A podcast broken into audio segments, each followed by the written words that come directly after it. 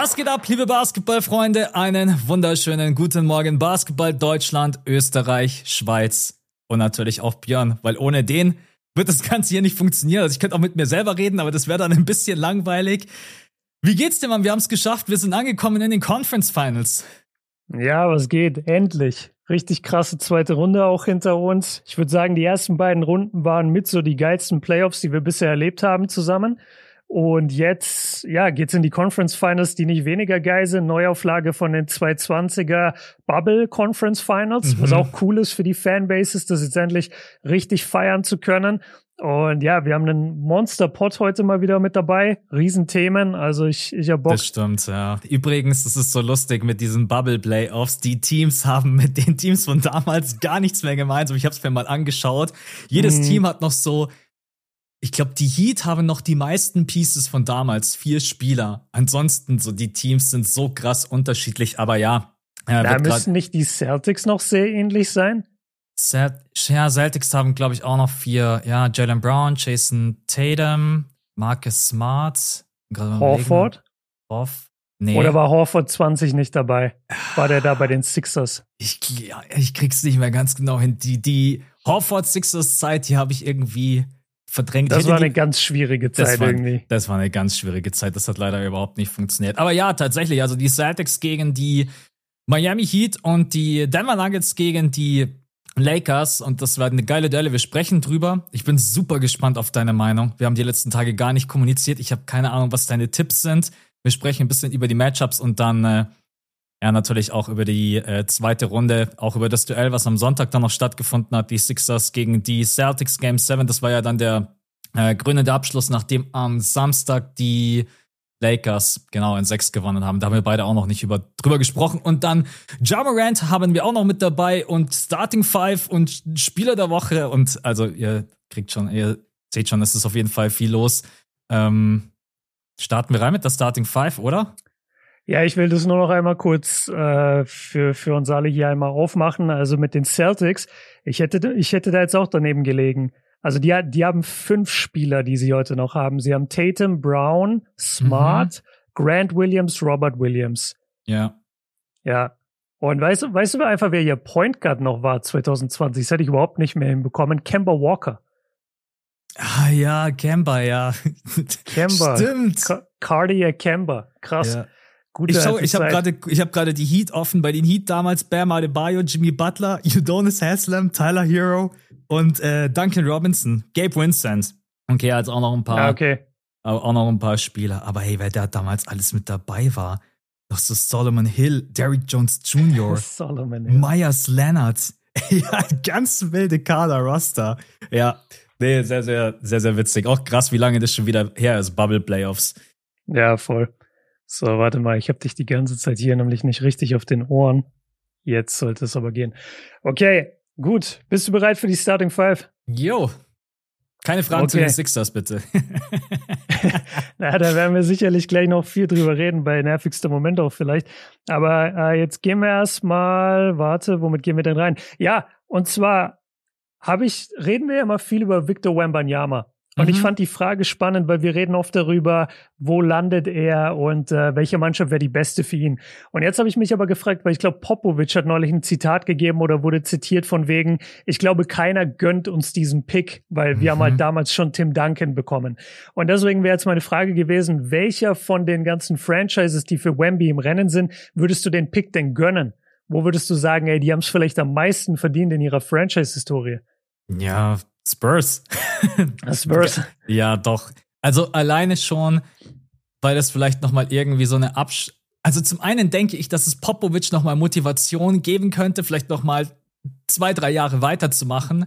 Weil ich bin mhm. mir ziemlich sicher, dass Popovic jetzt dann schon mal langsam darüber nachdenkt, hey, ich habe jetzt sehr, sehr viel mitgemacht. Irgendwann hänge ich jetzt da mal meinen Trainerschuh an den Nagel, aber wenn dann, dann noch mal so ein Talent kommt, und ich glaube, die ersten ein, zwei Jahre, da kann so ein junger Spieler wie Wembanyama von Popovic einfach so viel lernen. Und wenn man sich auch anschaut, die anderen Teams hatten in den letzten Jahren eigentlich immer ganz geile Picks. Und deswegen, ich fände es eigentlich ganz fair, wenn die Spurs mal wieder einen Number One Pick bekommen, der auch ein potenzieller Franchise-Player ist. Also, die Spurs sind vielleicht der langweiligste Markt, aber ich glaube, für ihn und für seine Entwicklung wäre es das Geilste. Und das Team, was vielleicht am krassesten im Push bekommen würde, wären vielleicht die Houston Rockets.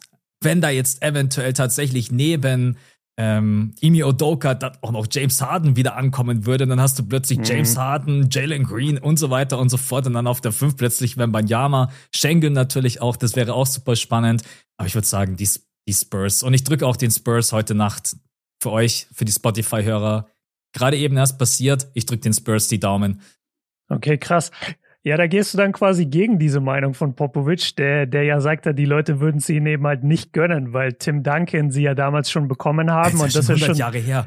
Ja, aber es ist trotzdem Jahrhunderttalent. So ja. zeig mir mal das Jahrhunderttalent, was die Pistons gedraftet haben. Darko mhm. Milicic oder was. Das stimmt, so, oder, ja. oder die Charlotte Hornets oder so eine Franchise. Weißt du, wen hatten die denn in ihrer ganzen Historie? Ja, Deswegen, ich, äh, ich würde, ich würde bei meinem Pick bleiben. Nee, ich würde wahrscheinlich sogar sagen Charlotte. Mm, ja, habe ich noch also, im Kopf, hast du, glaube ich, schon mal gesagt, Hornets. Ja, also denen musst du es eigentlich, eigentlich haben sie es nicht verdient, weil die Franchise jetzt nicht besonders gut geführt ist und da keine gute Franchise-Kultur herrscht und so. Aber ich glaube halt, dass das die Mannschaft ist, wenn ich so gucke, also die Rockets, okay, die hatten sagen wir mal, gute zehn Jahre lang, knapp zehn Jahre lang James Harden in seiner Prime. Die hatten äh, Hakim Olajuwon damals die mhm. Titel mit ihm gewonnen. So die Spurs müssen wir gar nicht drüber reden, was die alles hatten. Ähm, wer fehlt noch? Die Pistons hatten immerhin das 2004er Championship Team und waren Anfang der 2000er richtig stark, hatten die Bad Boys in den 80ern und und ja, die Hornets Charlotte, hatten äh, Miles Bridges. ja, die, die, die müssen mit Miles Bridges, LaMelo Ball klarkommen. Die hatten, okay, die hatten mal Maxi Bogues und Larry Johnson so in den 90ern, aber die hatten noch nie, Nee, ist überhaupt nicht vergleichbar. Deswegen, also eigentlich müsste man es den Hornets geben. Und ich glaube, dann würde sich Michael Jordan auch denken, so, ey, endlich. Basketballgötter, was habt ihr mir angetan, diese ja. letzten 20 Jahre hier? Aber wollt ihr ähm, da nicht ähm, verkaufen, Michael Jordan? Habe ich da nicht was gelesen? Ich, ja, doch, ich glaube schon. Aber ich, vielleicht, wenn du Wemby draftest, ich glaube, ja, dann überlegst du doch. den Verkauf. Oder du legst noch mal. noch mal eine Milliarde oben drauf auf die Franchise instant. Kann auch sein. Kann auch sein.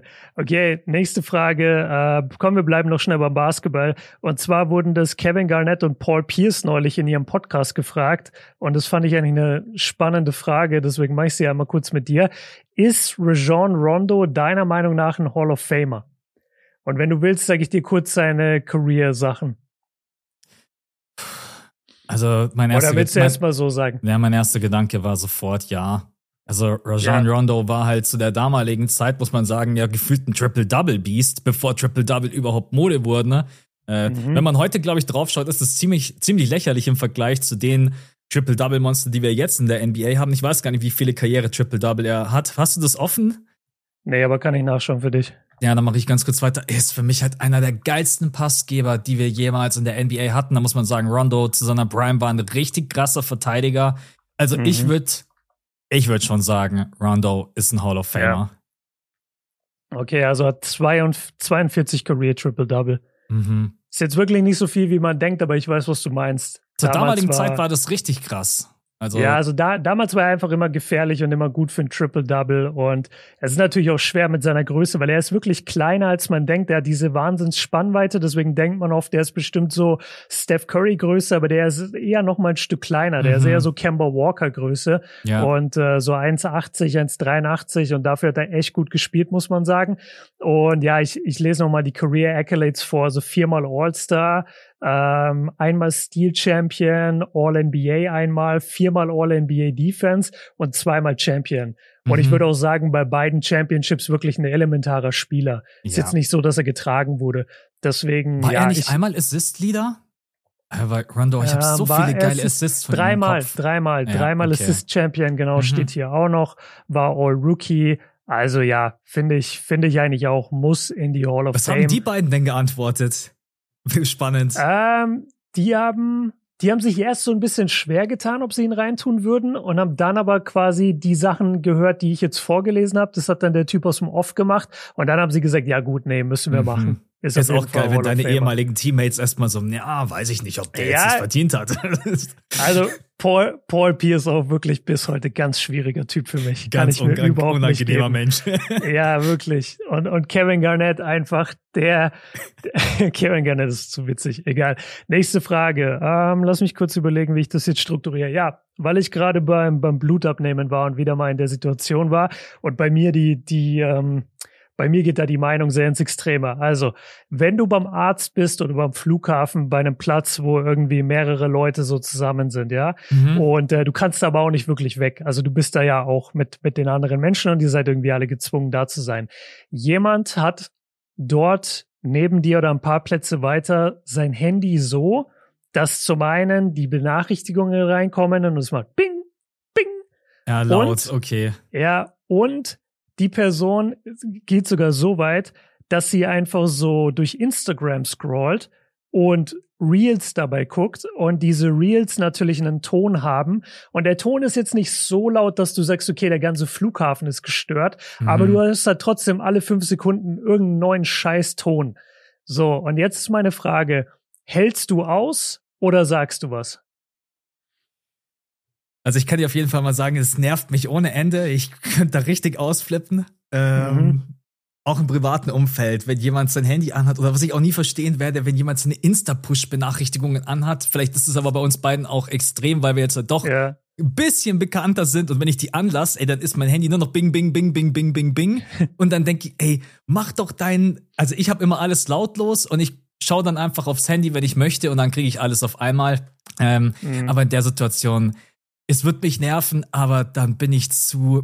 Ich gehe halt allem Negativen ganz gerne aus dem Weg und ich würde diesen Menschen mhm. niemals ansprechen und sagen, hey, bitte jetzt nicht ja. zu nahe treten, aber mich interessiert gerade nicht, ob du dir jetzt irgendwie in TikTok Real reinziehst, wo jemand, keine Ahnung, wo irgendjemand seine Hunde streichelt oder sowas, könntest du das ein bisschen leiser machen oder ausmachen. Nee, ich, ich könnte es nicht. Das könnte ich meine, könnte ich mich nicht überwinden, ne, die Person anzusprechen. Und du, Okay, also ich, ich hatte auf jeden Fall schon die Situationen, wo ich mich nicht mehr zurückhalten konnte und auf jeden Fall, wo ich mich echt dafür schäme, im Nachhinein so richtig ausgerastet bin, weil ich sitze dann da und ich kann einfach nicht begreifen, dass ein Mensch so unaufmerksam seiner eigenen Umgebung gegenüber sein kann. Also das kannst du doch keinem erzählen, dass du morgens aufwachst oder dass du dann da hingehst und sagst, ich scroll jetzt durch einen Instagram-Feed, nur ich sehe, was da auf dem Bildschirm passiert, aber alle anderen hören den Ton. Das ist so unsagbar nervig. Das kannst mhm. du mir nicht erzählen, dass das keiner mitbekommt. Und da gab es schon Situationen auf jeden Fall letzten Sommer, wo ich auch draus gelernt habe, aber wo ich richtig ausgerastet bin. Und was ich immer so krass finde, ist, wenn du dann mal eine Person ansprichst, die haben überhaupt kein Problembewusstsein. Die, denen mhm. ist überhaupt nicht klar, dass sie gerade was gemacht haben, was andere Menschen nerven könnten. Ja. Das finde ich so absurd. Und deswegen mittlerweile habe ich eigentlich auch keinen Bock mehr, die Leute anzusprechen, weil ich dann immer in so komplett ratlose Gesichter gucke. Die Hälfte der Leute weiß dann auch überhaupt nicht, wie stellt man einen Ton aus am Handy. Die sind komplett, komplett verblüfft, dass ich das überhaupt nur vorschlage. So, hey, willst du vielleicht dein Handy stumm machen? Hör, wie? Äh, weiß ich jetzt aber gar nicht, wie das geht. So, ja, ja, dann gib dein Handy ab, Alter. Und äh, du, du siehst schon, du, du siehst siehst schon, ich, ich stress mich dann da voll rein. Ähm, aber jetzt gerade zum Beispiel beim Arzt habe ich mich einfach auch zusammengerissen, habe gesagt, ja komm, scheiß drauf, ich sage jetzt nichts, hoffentlich bin ich gleich dran. Ja. Aber ja, also für, für alle da draußen, wenn vielleicht ein paar Leute zuhören, ey, macht bitte eure Handys aus, auch in der U-Bahn vor allem, vor allem an die Jugendlichen unter uns. Ich weiß, es ist manchmal cool, mit seinen Freunden Sachen laut zu teilen und so. Macht's einfach mal nicht. Denkt euch, in fünf Jahren sitzt ihr auch da mhm. alleine, wollt einfach nur eure Ruhe haben und dann kommen da so ein paar paar Jungs einfach rein und langweilen dich mit ihrem Handy, so macht's einfach nicht. Noch geiler sind ja die, die dann äh, so eine ähm, eine Box dabei so eine Box haben. dabei. Genau, ja gut, das ist komplett next level. Das ist next Oder so Leute level. auf dem Fahrrad einfach, die so eine Box, die größer ist als das Fahrrad auf dem Gepäckträger haben ja, und dann ja. damit durch die Stadt fahren, das ist auch Wahnsinn. Oh Mann. Okay, nächste Frage. Äh, ganz, ganz easy oder dein, dein erster Impuls einfach nur, wo landet Dylan Brooks nächste Saison? Mm, was ist dein Traumfit oder was denkst du, wo landet er? oh, mein Traumfit. uh, es ist sehr, sehr schwierig, weil eigentlich muss man den Charakter irgendwo ausblenden und nur das bewerten, was er basketballerisch ja auch kann. Und er ist halt einfach ein wahnsinnig guter Verteidiger und da gibt es halt schon einige Teams, die was mit ihm anfangen könnten. Ich weiß aber auch, dass einige Fans ihn überhaupt nicht möchten, wegen halt seiner, seiner Art und Weise. Aber wenn er seinen Dreier wieder konstanter und besser trifft und mit der Defense, dann eigentlich die Mavs, wenn ich ehrlich bin. Die Mavs? Ja, ja, er muss ja den Ball nicht großartig in der Hand haben. Was ja zuletzt ein Problem war, weil er hat den Ball ja ganz gerne in der Hand gehabt, hat sich gedacht, hey, Jamorant, gib mal einen Ball her, das ist mein mhm. Team. Aber ja, also einfach so ein Flügelverteidiger, ich glaube, das glaube ich, könnte den Mavs schon echt gut tun. Deswegen Dylan Brooks erster Impuls, ohne dass ich da jetzt wirklich großartig drüber nachgedacht habe, das wäre Dallas. Okay, mein erster Impuls wäre Phoenix gewesen.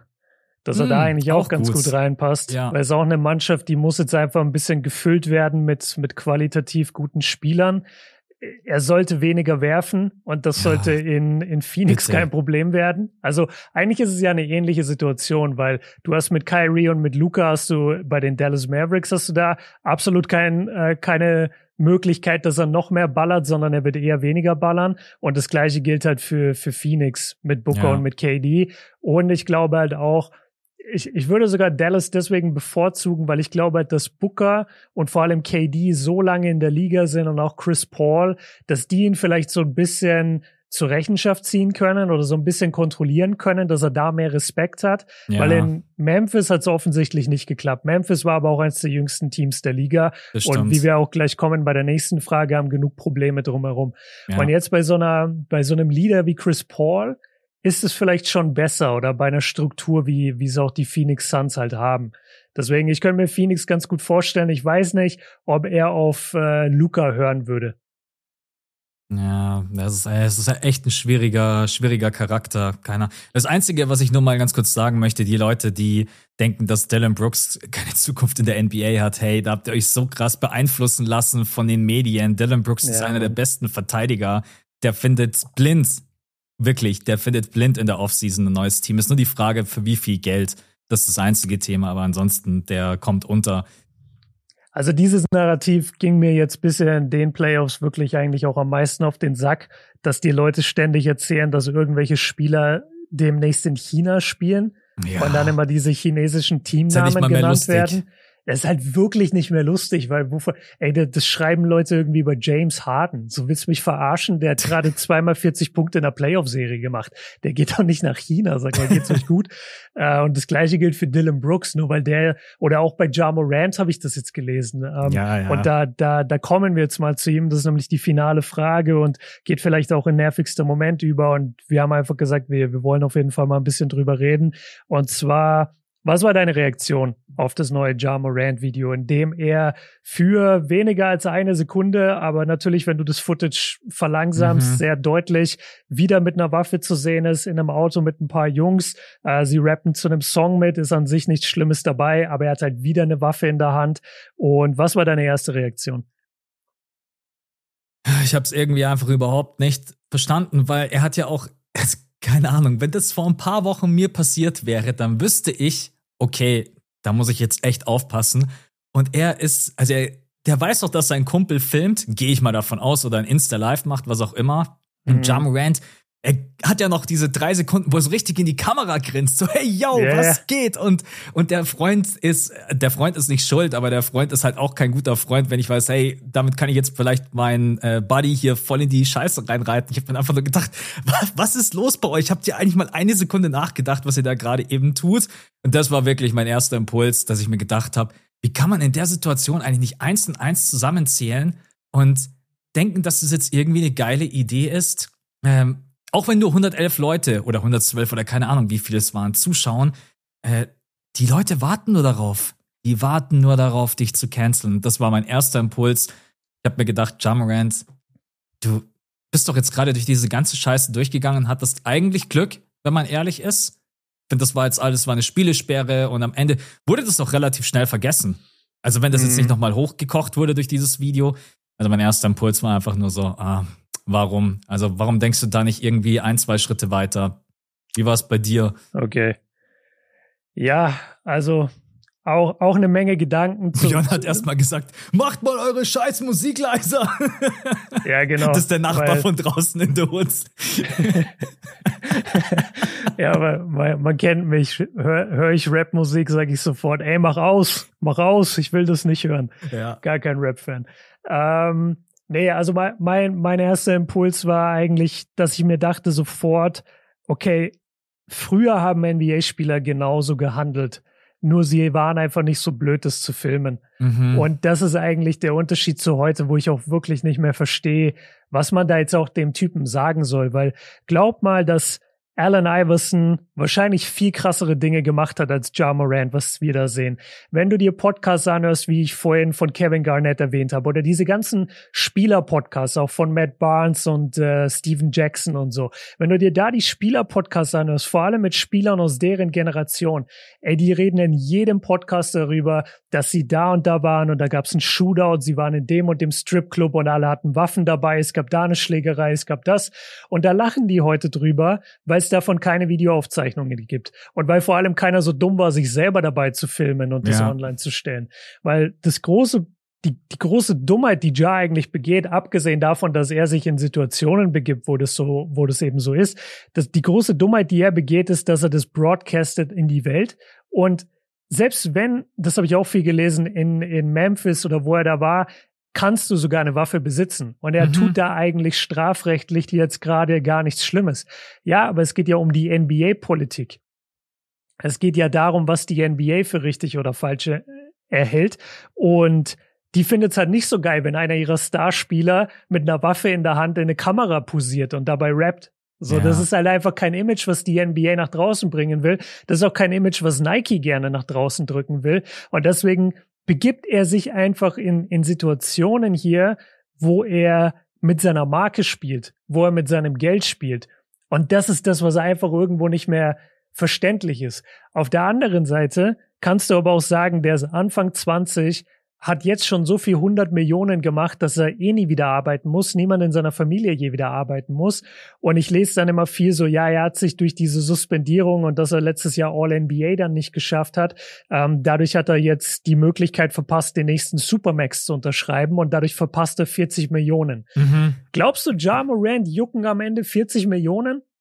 Wenn du jedes Jahr schon 40 bekommst, wenn du weißt, du bekommst hunderte Millionen in deiner Karriere, habe ich mich ernsthaft gefragt. Also stört dich das, wenn du jetzt sagen wir, sagen wir, du würdest äh, 5000 Euro oder sagen wir, du, du verdienst äh, 50.000 Euro nächstes Jahr und dann machst du irgendeine Scheiße und deswegen verdienst du halt nicht 55.000, sondern nur 50. Stört dich das so sehr? Oder sagst du ja gut, scheiß drauf, war halt ein Fehler. Aber du, du gibst dir ja dafür nicht die Kugel. Mhm. Weißt du, wie, wie Leute das immer hinstellen? So, das ist dem möglicherweise total egal mit diesem scheiß All-NBA. Es wird mich wahrscheinlich nur ganz kurz aufregen und ich glaube, das hat es ihn auch ganz kurz. Und dann wäre es mir wahrscheinlich egal. So mit dem Beispiel, was du jetzt gebracht hast. Ich meine, 5000 Euro ist auch viel Geld für uns. Aber natürlich, aber auf ja, die Summe gesehen, auf, auf die auf Summe die Masse gesehen. gesehen. Ja, natürlich, das, das juckt die nicht. Und deswegen, ich glaube auch, äh, sowohl Geldstrafe als auch Spielesperre ich glaube, das bringt alles nichts. Es wird gerade so viel diskutiert. 10 Spiele-Sperre, 20 Spiele-Sperre. Jetzt kommen dann irgendwelche alten NBA-Spieler, die schon seit 100 Jahren nicht mehr gespielt haben. Ja, der gehört für die ganze Saison gesperrt. Ja, ich glaube, das. Echt? Wer hat das gesagt? Ähm, wie heißt er? Äh, Chandler Parson? Heißt, heißt er so? Chandler Parsons? Ja. Also Alter, so, den habe ich seit 30 Jahren nicht gehört. habe ich nicht mal gehört, als er in der NBA war. Ja, nee. ja also ohne Scheiß. Was, hä? Hat, ja. hat der eine Plattform oder was will er nee, jetzt? Nee, ich habe absolut keine Ahnung. Ich habe die letzten Tage so viel gelesen, weil dann auch jeder ja wirklich aus, äh, aus seinem Loch rauskommt und äh, ja dann auch eine, eine Meinung hat. Ich meine, wenn das jemand gut aufarbeitet und so weiter, ist das alles kein Thema. Aber wenn dann jemand einfach nur kommt und sagt, ja, der gehört mal wie die ganze Saison gesperrt, ähm, ja, oder auch Stephen A. Smith, der das jetzt gerade nat natürlich auskostet ohne Ende, weil das jetzt natürlich, ach, ist ja gerade eben ein Tag Pause gewesen, Playoffs. Ja, geil. Dann nehmen wir mhm. doch das Thema gleich mal mit. Und äh, ja, also siehst du, siehst du irgendwie eine Spielesperre? Weil die NBA hat ja gemeint, sie werden das Ganze jetzt erstmal weiter untersuchen. Aber an sich denke mhm. ich mit John Morant ist gerade eben im Urlaub, ist in der Offseason, hat niemanden bedroht, hat niemanden geschadet. Ist natürlich blöd mit genau. der, ist natürlich problematisch mit der Vorgeschichte, weil das war jetzt nicht halt nur irgendwie ein Vorfall, sondern das waren halt gefühlt vier, fünf Vorfälle da jetzt in diesem Zeitraum damals, wo er dann auch die, ich glaube, 13 Spiele Sperre war es insgesamt dann bekommen hat, auch mit der Suspendierung der Memphis Grizzlies. Aber mein Gefühl sagt mir irgendwie, der bekommt überhaupt keine Sperre. Fertig. Ah, okay. Doch, ich glaube schon, dass er gesperrt wird, ähm, weil ich glaube, dass die Grizzlies halt dieses Bild einfach unterbinden wollen. Mm. Das ist halt schon das Thema, weil klar, er ist im Urlaub, er hat gerade keinerlei Verpflichtungen gegenüber der Franchise, er kann machen, was er will, aber diese, diese Glorifizierung einer Waffe verstößt halt gegen den, ähm, keine Ahnung, ver verstößt halt gegen den Kodex oder, oder die, die, das Regelwerk der NBA. Ja. So, und dementsprechend auch von den Memphis Grizzlies. Und wenn du gerade erst dafür gesperrt wurdest, dass du mit einer Waffe gesehen wurdest und jetzt dann wiederum wieder dich in dem gleichen Szenario präsentierst, ich glaube schon, dass die NBA da ein Problem mit hat und auch die Grizzlies. Deswegen, ich glaube schon, dass er gesperrt wird. Ich könnte mir vorstellen, fünf Spiele. Fünf vielleicht, ja. Dann sperr ihn bitte lieber gar nicht. Also bei fünf Spielen, da stelle ich mich als Jamarant hin und lach euch ins Gesicht und sage, hey, es interessiert mich so ein Scheißdreck. Ja, aber du, du kannst es halt auch nicht willkürlich machen. Also die Leute werfen diese Spielsperren immer rum, als könnte man das einfach so machen. Du brauchst mhm. ja auch mhm. triftige Gründe. Also ja. Leute werden nicht einfach so für Spiele gesperrt. Und fünf Spiele dafür, dass du eigentlich nichts gemacht hast, was rechtswidrig ist, hat er ja nicht, ähm, ist eigentlich schon, schon eine Menge. Ja. Ich kann jetzt nicht sagen 15 Spiele, weil 15 Spiele, da, da sind wir schon bei historisch hohen NBA-Strafen. Ja, ja, das wäre, pff, kannst du nicht. Ich habe keine Ahnung, vielleicht äh, muss man ihn auch einfach mal fragen, warum. Also was hat er, das klingt so total psychologisch. Nein, was ich, hast, ich, glaube, was, ich glaube, das Thema ist durch. Also, was hast du für ein Verhältnis zu Waffen? Warum musst du immer irgendwie mit Waffen rumposen? Fühlst du die Musik mehr oder I don't know, warum hat der immer eine Waffe dabei? Also wie gesagt, zum einen, du, du darfst es äh, da, wo er ist in Memphis. Und zum anderen, es ist wirklich, glaube ich, so, so wie er sich präsentiert, weil er hat das jetzt zweimal gemacht, dann auch in dem Kontext mit, dass er äh, dabei bestimmte Lieder hört und die dann auch extrem zelebriert und mitrappt. Und ich würde schon sagen, dass da eine Menge mitschwingt von, er feiert einfach diesen Lifestyle und will diesen Lifestyle nach draußen repräsentieren. Mhm. Und das ist halt irgendwie komisch, weil du dich fragst, okay, welcher NBA-Spieler in seiner Position hat dieses krasse Bedürfnis, sich so zu präsentieren. So sollte nicht das Vorbild sein, lass mich sein wie LeBron, der auch noch mit seinen Freunden von damals aus diesen Gegenden abhängt, der aber die alle in Positionen gebracht hat, wo die heute alle Riesenunternehmen führen und die einfach an seiner Seite sitzen, wenn er seine großen Achievements feiert. Die ja. Jungs, die da gerade sind, das sind keine Jungs, die Ja Morant weiterbringen in seinem Leben.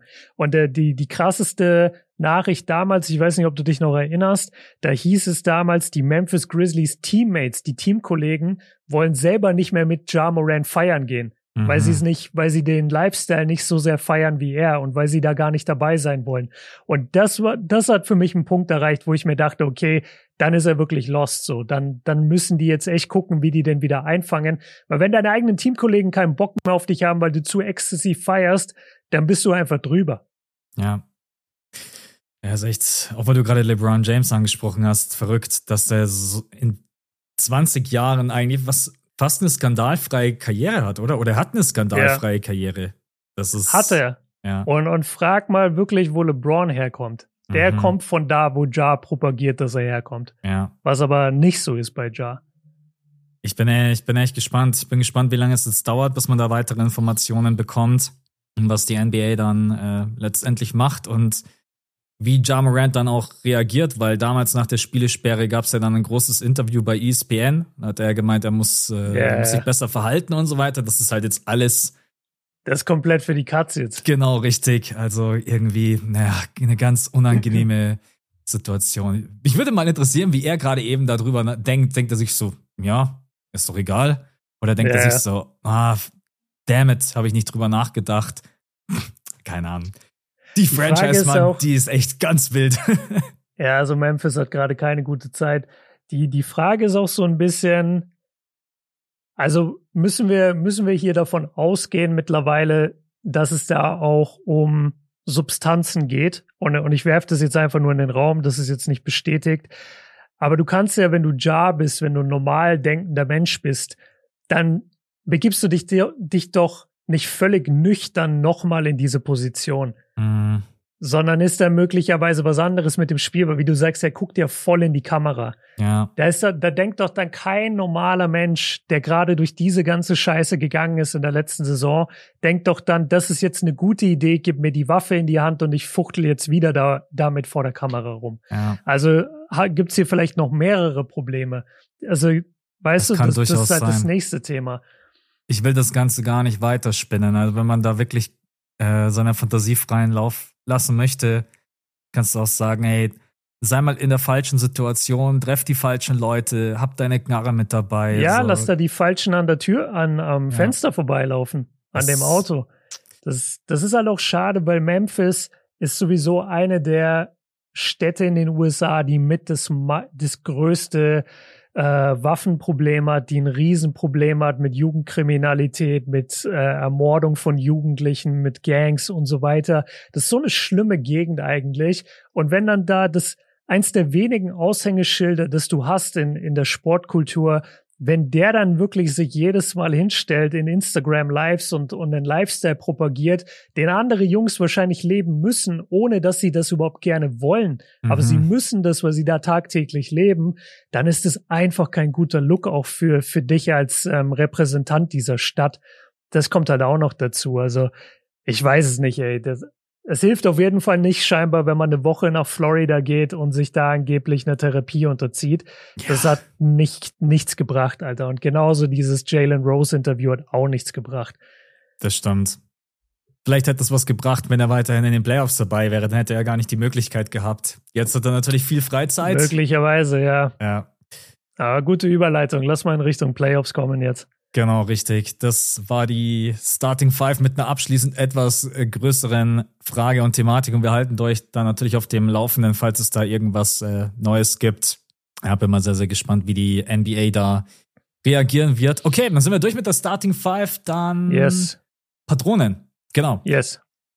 Ja, Moment, einmal kurz Tab aufmachen. Sind wieder ein paar neue mit dazu gekommen. Wir haben letzte Woche aufgehört mit dem Lonnie Walker in vier. Hast du, hast du übrigens das gesehen, dass äh, Stephen Curry unterschrieben hat auf einem Jersey von sich und hat geschrieben, Lonnie Walker, ich werde dir äh, Game Ich werde 5. dir Spiel 4 Genau, oder das Spiel 5 vier- niemals verzeihen. Genau, richtig. Ja, Irgendwie Wahnsinn. schon. Ja, Ey, also Steph Curry ist der GOAT. Wirklich. Selbst wenn er verliert, ist er cool und hat Klasse. Das stimmt. Genau, also Lonnie Walker war letzte Woche der letzte. Äh, dann ist neu dazugekommen der Sebastian, der Paul, dann, jo, ich stehe in der Ecke frei, gib mal den Ball. Ja. Äh, dann der Erland, Oskar, Alperen, Schengoat, Tim, Matthias, Leon, Klaus mit Haus, Lennart. Genau, dann macht Björn weiter. Ja, und dann Not Game Clay 6. äh, not, not Game 6 Clay, so. Das stimmt auf jeden Fall. Tom, Mace, Maxi, Maurice, Franz, Marcel, nur von drei gebe ich dir auch. Shoutout. Ansgar, Florian, Shay to Good, äh, Annie 10, G-Loading, Lukas und T-Boy. Yes. Vielen, vielen Dank Danke an alle, euch. die neu mit dazugekommen sind. Äh, genau, Dienstag die Folge immer vorab und jetzt Conference Finals müsste dann, ja, am Sonntag haben wir dann direkt wieder ein paar Partien zu besprechen. Ich glaube, das ist dann schon das dritte Spiel zwischen den Lakers und den Nuggets und das zweite zwischen den Celtics und den Sixers. Also wenn ihr Bock habt, schaut da gerne vorbei. Äh, Patreon.com slash das fünfte Viertel. Äh, kostet drei Euro im Monat. Alles werbefrei, die Folge vorab und am Sonntag die, die Zusatzfolge. Genau. Weil wir Genau. gerade, äh, wir müssen auf jeden Fall auch noch ganz kurz über dieses Game, äh, Game 6 Clay Thompson Ding reden, wenn wir über die Warriors sprechen, weil das äh, der größte Okay. Mythos of all time ist, aber äh, machen wir gleich noch. Ähm, Ja. Spieler der Woche, nervigster Moment und bester Moment, oder? Machen wir. Oder, hast, oder Habe überspringen hab wir ich das? absolut nicht vorbereitet. Fällt Okay. mir gerade auf. Ähm, Sorry. aber Spieler der Woche können wir uns. Ja. Also ich, ich, wir, wir können das Freestyle, ne? Da, darum geht es Wollte ich nicht. jetzt auch aber gerade eben, ja. Ich bin am Okay. überlegen, eigentlich musst du ja fast sagen, du gibst es Jokic. Äh, weil was der Spieler gerade. der Woche. Ja. Man könnte jetzt vielleicht ein bisschen, aber dann lässt man sich gerade so ein klein wenig von Game 7 beeinflussen. Also Jason Tatum war natürlich schon auch richtig krass mit 51 Punkten, aber so alles zusammengenommen würde ich fast Jokic nehmen, wenn ich jetzt gerade drüber nachdenke. Ich meine, du, du hast Jokic, ich habe aber auch sofort an LeBron gedacht. Also man ist da jetzt schon Hm. dem Recency Bias verfallen. Ich finde, was LeBron äh, gegen die Warriors da gemacht hat in Game 6, hat, äh, hat alles auseinandergenommen. Also ja. der, der hat dieses Spiel, wie ich schon die ganzen Playoffs sag, so krass kontrolliert und jetzt auch in dem Spiel wieder. Und es war eins der ganz wenigen Playoff-Spiele, die wir von LeBron im heutigen Alter noch sehen, wo du merkst, von der ersten bis zur letzten Minute ist er engaged und, mhm. und spielt sein Spiel. Es ist nicht so, okay, ich chill jetzt mal das erste Viertel, nehme überhaupt keinen Wurf, ja, D'Angelo Russell läuft gerade, komm, ich fütter dem ein paar Mal den Ball. Ich muss gar nichts machen, so auf den, sondern er war von Anfang an äh, aggressiv. Er hat sofort Andrew Wiggins attackiert, weil der eine Rippenverletzung hat. Er ist sofort in die Matchups reingegangen, hat den Ball gepusht und hat das halt das ganze Spiel über gemacht. Deswegen hätte ich es jetzt LeBron gegeben, aber du gehst auch nicht falsch mit Jokic oder Tatum. Tatum äh, muss ja auch Game 6 mit einrechnen. Die mhm. letzten vier Minuten in Game 6, als er vier Dreier trifft und damit das Spiel für die Celtics gewinnt. Ja, habe ich schon alles verdrängt. Das ist schon in der ganz ja. untersten Schublade. Aber nee, ja, LeBron James, also habe ich auch ähm, in meinem Video gesagt, ich finde, man hat einfach von Anfang an gemerkt, LeBron James lässt da überhaupt keinen Zweifel aufkommen, wer dieses Game 6 gewinnt. Und das genau. fand ich mit am beeindruckendsten. Ich habe mir gerade mal die Stats aufgerufen aus den letzten drei Spielen von LBJ. 27,3 Punkte, 52 Prozent aus dem Feld, 37 Prozent von der Drei-Punkte-Linie, 85 Prozent von der Freiwurflinie, 9 Rebounds, 6 Assists. Gefällt mir gerade auch echt defensiv ganz gut. Also ja. hätte ich nicht gedacht, dass er sich dann auch da nochmal so reinhaut und dirigiert. Und jetzt noch mal ganz kurz, also ich würde bei Jokic bleiben, weil der jetzt in den letzten drei Spielen 38 Punkte aufgelegt hat bei 66, 50, 83, 11,7 Assists und 9 Rebounds und hat ein Plus-Minus von plus 16. Das muss, muss man ein bisschen mit Vorsicht genießen, weil die Phoenix Suns natürlich im letzten Spiel da komplett untergegangen sind. Aber ja, das sind einfach, das sind einfach gerade Monster und Jason Tatum in den letzten äh, beiden Spielen. Ja, vor allen Dingen im letzten Spiel 51 Punkte. Genau, nervigster Moment ja, gut. Wen würde, wundert's? Game 7. Also, mhm. ich, ich bin natürlich schon mit der Erwartung reingegangen, dass man das höchstwahrscheinlich nicht gewinnt im TD Garden und ich war mir fast zu 100 Prozent sicher, dass äh, entweder Embiid oder Harden beide kein absolut geiles Spiel abliefern, dass jetzt dann natürlich Tatum ums Eck kommt und droppt hier 51, Playoff Career High, Game 7 High, trifft jeden Dreier, dass ich denke, ey, okay, ja, du bist einer der besten Spieler auf diesem Planeten. Wir haben es alle verstanden. ja, es war. Das Schlimme ist, als neutraler Fan, darf ich auch ehrlich sein, war es einfach unglaublich beeindruckend. Ich will jetzt nicht sagen, ich habe es genossen, aber das, was Jason Tatum da gemacht hat, das war eine der krassesten Playoff-Performances, die ich jemals gesehen habe. Und auf der anderen Seite hat mich eigentlich gar nicht Tatum genervt, sondern die Sixers haben mich genervt, die in diesem mhm. Spiel drinnen sind, die überhaupt keinen Grund haben, aus der Halbzeit rauszukommen und hier aufzutreten, wie oh ja, jetzt sind wir aber nicht mehr so drin im Spiel, Körpersprache ist am Arsch, oh ja, nimm du den Ball, nee, ich will ihn nicht, nee, ich habe Angst, oh, nur noch zwei Sekunden, ich muss den Ball losbekommen, ja, Brick. Ey, ich verstehe es nicht, man mhm. startet besser rein ins Spiel, PJ Tucker trifft seine Dreier aus der Ecke, das ist schon wieder Denkst Dix, das Primetime Legacy Game von PJ Tucker. Und dann ähm, ja, geht man ausgeglichen in die Halbzeit und im dritten Viertel lässt man sich überfahren, als wenn man irgendwie im Play-In-Team gewesen wäre. Das hat mich eigentlich am meisten genervt und unglaublich enttäuschend. Ähm, auch enttäuscht von Beat, enttäuscht, enttäuscht von James Harden, von den beiden. Naja, das ist meine Meinung dazu, ganz kurz. ja, so, soll ich das jetzt einfach so stehen lassen? Lass es einfach ähm, so stehen. Dann sag halt ganz kurz deine Meinung, wie du das Ganze war. Vor allen Dingen wir beide, wir haben uns ja noch gar nicht ähm, im letzten Pod habe ich ja gesagt, pass auf, die gewinnen Game 5, dann gewinnen sie Game 5. Und ich dachte mir, oh mhm. man, jetzt die riesen Chance, zu Hause das Ding zuzumachen. Und dann spielen sie zu Hause so ein. Ich weiß nicht, wie man in Game 6 diese Celtics nicht schlagen konnte. Ich verstehe es bis heute nicht. Ja. Ich verstehe es nicht. Es war nicht Game 7, wo man die Serie verloren hat, es war Game 6. Ja, ich würde sagen, du hast es in beiden Spielen verloren. Also sorry, muss ich jetzt doch das Salz reinstreuen, weil also Game 6 war komplett problematisch, aber eigentlich fast ähnlich wie in Game 7. Ich, ich weiß auch nicht mehr, was du dann Tatum entgegenwirfst. Also wenn der halt anfängt, jeden Dreier zu treffen und da wirklich innerhalb von fünf Minuten 20 Punkte macht, ja, was willst du denn da wirklich da, dagegen stellen? Das ist halt verdammt schwierig. Ähm, was mich, also wenn ich Sixers-Fan wäre und da kannst du mir noch so viel kommen mit, ey, Tatum war einfach gut und die, Six und die Celtics haben alles getroffen in der zweiten Halbzeit. Wenn dein MVP Joel Embiid in der zweiten Hälfte zwei Punkte macht, das geht nicht. Nee, also das ist einfach erbärmlich. Und Harden hat drei gemacht. Harden und Embiid zusammen fünf Punkte in der zweiten Halbzeit in einem Game 7. Das ist eine Blamage. Ja. Und da, da müssen Köpfe rollen und das wird auch passieren. Also ich bin mir 100% sicher, Doc fliegt. Doc Rivers, der Coach, wird fliegen. Ja. Äh, ich bin mir sehr sicher, dass James Harden nicht bleiben wird. Und du guckst jetzt eigentlich, dass du Embiid hältst, dass du Maxi hältst, Oh, gut, Maxi wird irgendwo hingehen, aber dass du im Beat vielleicht noch ein Jahr hältst und nochmal guckst, dass du irgendwas um den Beat aufbauen kannst. Mhm. Aber das war, ey, das, das war eine Blamage. Und das war so typisch Sixers. Weißt du, du, du wusstest, wie du schon sagst, du wusstest, okay, ihr gewinnt dieses Spiel wahrscheinlich nicht, aber dann verkaufen die sich da wie die, wie die letzten Phoenix Suns. Wirklich. ja, ja, es ist, keine Ahnung. Ich bin einfach nur enttäuscht und du hast recht. So kannst du, nicht auftreten und ich, ich weiß auch einfach überhaupt nicht, die beiden, was geht in deren Köpfen ab? Warum kann man, wie kann man denn in der zweiten Halbzeit dann so abtauchen? Natürlich ist es dann hart, wenn der Gegner so viel trifft und wenn du auch merkst, okay, Jason Tatum erwischt heute den Sahneabend, aber sich dann so kampflos zu ergeben und die haben sich, die haben sich ergeben. Die haben die irgendwann die ja. Defense eingestellt, ja, ja. die haben die Dreier zugelassen, weil sie gewusst haben, hey, wir werden hier gerade, ich weiß nicht mehr, der Run war, glaube ich, 33 zu 10 oder 33 zu 8 oder das Viertel war so. 33 zu 10 war das Viertel. Ja, und ja, unglaublich interessant. Also Björn hat es gerade gesagt, es müssen Köpfe rollen und es werden Köpfe rollen. Doc Rivers ist zu 100 Prozent weg, da bin ich mir ziemlich sicher.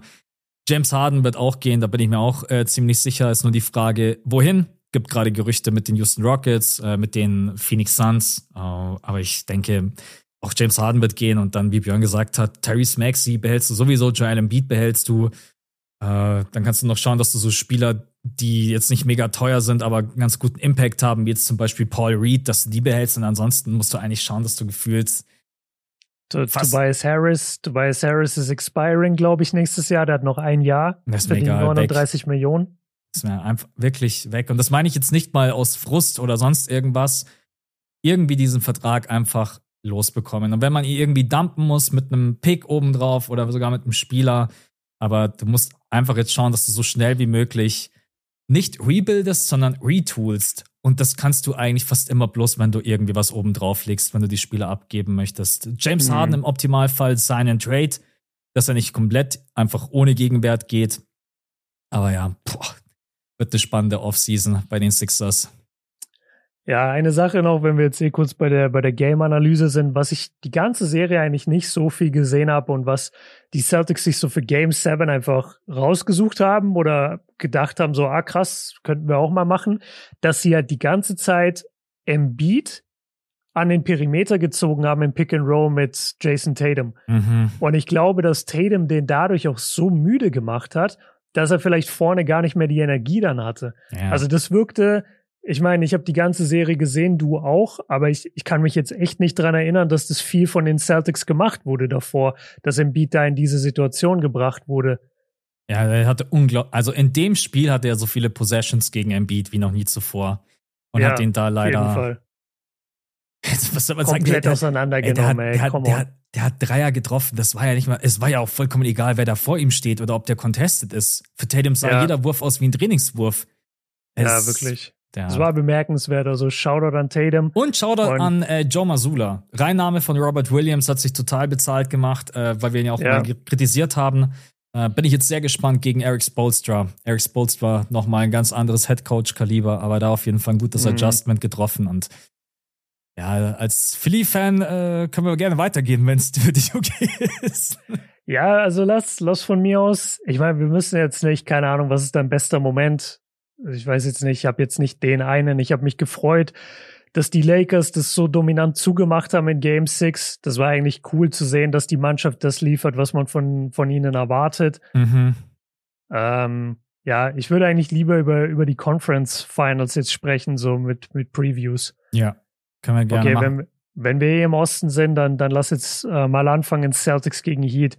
Wie, wie siehst du dann das Matchup? müsste ich jetzt fast schon wieder über die letzte Serie reden, weil ich mir eigentlich denke, die Celtics haben es halt so komplett unnötig spannend gemacht.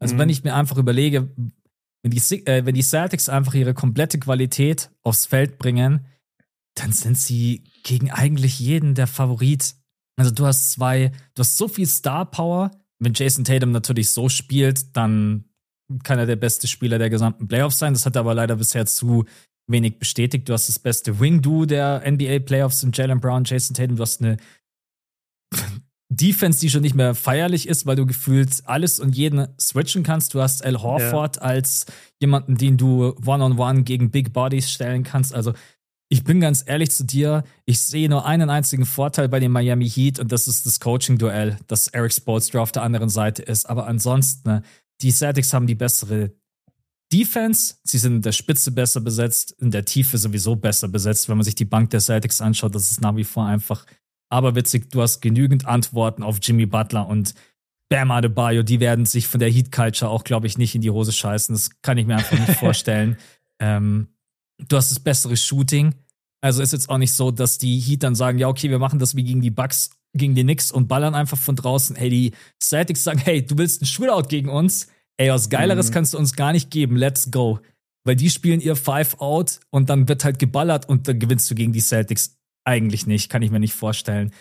Und deswegen, äh, ich, ich weiß, die Heat-Fans werden mich jetzt schon wieder verfluchen, aber ich sehe die Celtics schon im Vorteil. Das Einzige ist halt ihre Inkonstanz. Das ist das, was mir am meisten Sorgen bereitet. Aber jetzt aktuell ist mein Gefühl gerade Celtics in sechs. Wäre gerade eben mein Gefühl. Okay, sie gewinnen in Miami Game 6, sagst du? Ich glaube, dass die Celtics auch auswärts ein Spiel gewinnen werden, ja. Okay. Ja, ich sage auch, es geht sechs oder sieben. Äh, ich tendiere eher zu sieben. Ich glaube, dass die Celtics ähnlich wie du, denen eigentlich in fast jedem Aspekt überlegen sind, außer im Thema der mentalen Toughness. Mhm. Und das ist ein Punkt, der geht so so krass an die Heat. Und damit haben sie schon letztes Jahr die Celtics an, an den Rand des Ausscheidens gebracht. Und wäre dieser Jimmy Butler Dreier reingegangen, dann würden wir ganz anders über die Celtics heute reden. Und ey, Boston hat halt wieder in diesen Playoffs jetzt gezeigt, obwohl ich sie für die beste Mannschaft halte. Ich finde sie, ich finde sie auch stärker als Denver übrigens. Aber keiner also keine Mannschaft ist so inkonstant wie die, wie die Celtics in den Playoffs. Ja. Von den Top-Contendern. Das ist das Problem. Du weißt nie, was du bekommst. Du bekommst echt, ey, du bekommst Jason Tatum, der 50 macht, du bekommst Jason Tatum, der 14 macht. Du weißt nicht, was du bekommst. Du ja. bekommst Spiele, da sehen die defensiv aus wie die, wie die unüberwindbarste Defense der NBA-Geschichte. Und dann bekommst du Spiele, da ist alles offen. Mhm. Und da, und da, da haben die keine Körpersprache, da haben die keine Energie.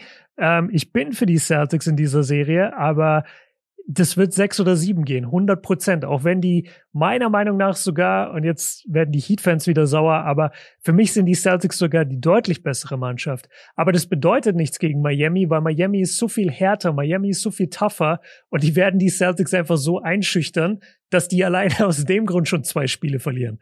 Ja, wahrscheinlich. Minimum. Ich verstehe aber gar nicht, die Celtics haben eigentlich alle Anlagen, um zu sagen, hey, wir sind tough, wir sind hier die ich Big weiß, Buddies. Ich weiß, aber sie haben es einfach mental nicht. Ja, Brown halt und, Brown und Tatum haben das nicht.